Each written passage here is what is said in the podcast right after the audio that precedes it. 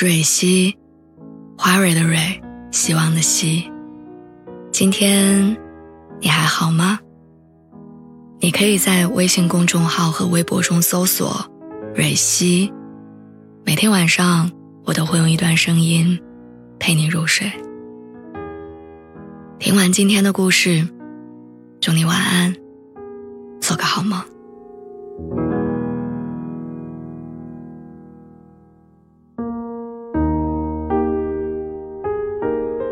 有人是这样形容异地恋时候的心情的：你住的城市下雨了，我很想问你有没有带伞，可是我忍住了，因为我害怕你说没带，而我又无能为力。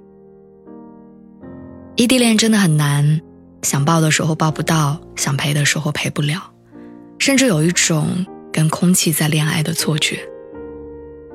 两个人只有在见面的时候，才能真切的感受到对方的温度和气息。我跟男朋友谈了两年的异地恋，只见了十二次面，真正在一起的时间是三十六天。在一起的第一天，恋爱后的第一次见面，他打着出差的名义来到我的城市，在一个普通的夜晚，捧着一束浪漫的鲜花，问我愿不愿意做他女朋友。对于那场告白，我早有预感，因为一个人喜不喜欢你。其实很明显。坦白说，我也很喜欢他，但我知道异地的艰难。一个人去影院看上映的爱情片，一个人在加班的晚上走夜路回家。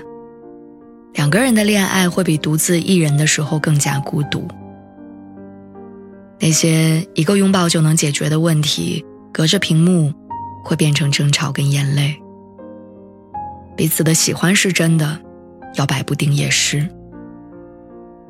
他说他在告白之前反复纠结过，他明白异地走到最后的概率很小，但还是走到了我的面前。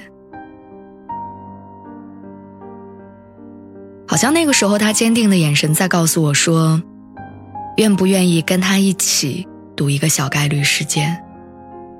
距离是一时的，但错过是一生的。我们在一起了。我们在一起的第两百一十六天，恋爱后的第五次见面。这是我第一次来到他的城市，他拎着鲜花和点心在出站口等我。原来拥抱真的可以化解平日的思念。他牵着我的手，带我回到他的小家。情侣牙杯、情侣拖鞋、情侣睡衣，以及我常用的洗发水。他为我准备好一切。他的书桌上放着我们的合照，沙发上摆着我送的玩偶。我们没有下馆子，他下厨为我做了一顿饭，有焖茄子、红烧肉、蛋羹、玉米排骨。他带我去了经常光顾的面馆，时常深夜出门买烟的便利店，每月都要去一次的理发店。他说想让我看到他真实的生活，也让我感受到他有在好好规划我们的未来。在一起的第五百二十三天，也是恋爱后的第九次见面，我们有一个备忘录，里面写满了两个人要一起做的事情：去海边旅行。于是我们在海边见面。见面是雀跃的，但其中也掺杂着疲惫。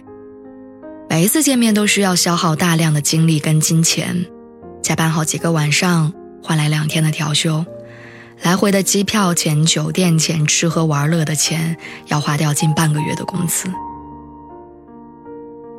我们依偎在一起的时候讨论过结束异地这个话题，他说他查过北京的工作，有很多对口的，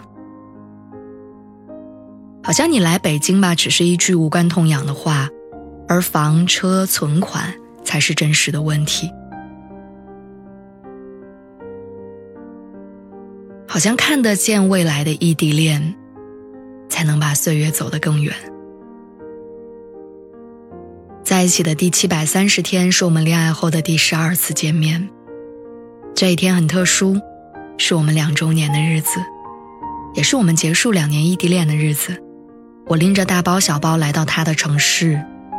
他一见到我就给了我一个大大的拥抱，然后交给我一把钥匙。他重新租了一个大一些的房子，他说以后我们会有自己的家。选择异地恋的人是愿意等待彼此的，是不愿意相互错过的。我想告诉所有正在经历异地恋的情侣，如果说异地恋是理想主义，请相信，理想主义未必会败给现实主义。见不到面的日子，就各自好好生活，也许会孤独难过，但熬过去之后，你们会迎来一起生活的那一天。就像有句话说：“别着急。”你先读你的书，我也去看我的电影。总有一天，我们会窝在一块儿，读同一本书，看同一部电影。